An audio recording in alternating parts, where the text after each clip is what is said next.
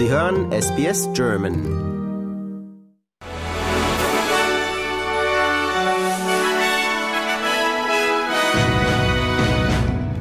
Sie hören den SBS German Newsflash an diesem Dienstag, den 27. Februar. Mein Name ist Benjamin Kantak. Der französische Präsident Emmanuel Macron äußerte sich nach einem Treffen von 20 europäischen Vertreterinnen in Paris zum Ukraine-Konflikt.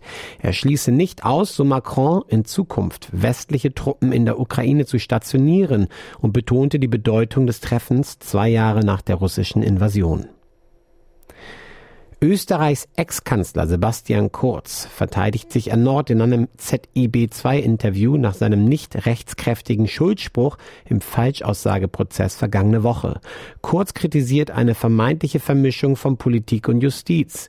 Der Prozess ist überhaupt einmal zustande gekommen, weil Abgeordnete der Opposition mich angezeigt haben, so der Ex-Kanzler. Für ihn gebe es eine eindeutige politische Komponente. Er empfand die Entscheidung des Richters als unfair, so kurz.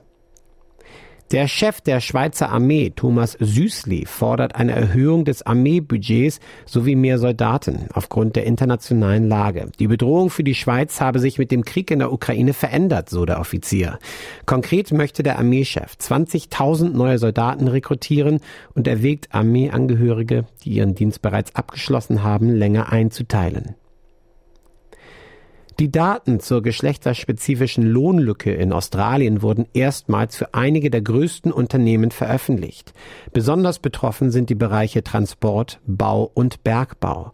Qantas, Jetstar und Virgin meldeten eine durchschnittliche Lohnlücke von 37, 43,7 und 41,7 Prozent. Die Polizei New South Wales setzt die Suche nach Luke Davies und Jesse Baird fort, nachdem bestätigt wurde, dass ein Streifenwagen auf einen Notruf von einem ihrer Telefone reagiert hatte.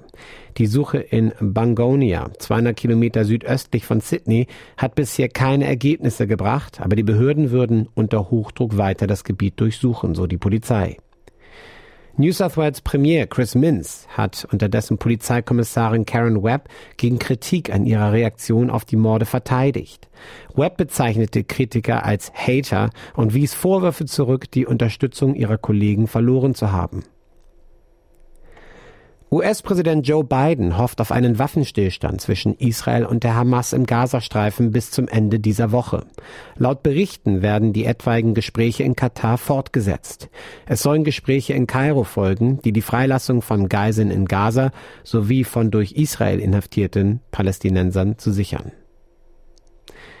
Chinas Sanktionen gegen australischen Wein im Wert von einer Milliarde Dollar könnten bis Ende März aufgehoben werden. Handelsminister Don Farrell traf sich mit seinem chinesischen Amtskollegen Wang Wentao auf der WTO-Ministerkonferenz in Abu Dhabi zu Gesprächen.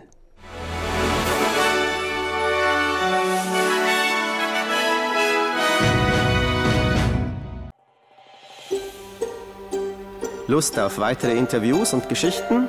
Uns gibt's auf allen großen Podcast-Plattformen wie Apple, Google und Spotify.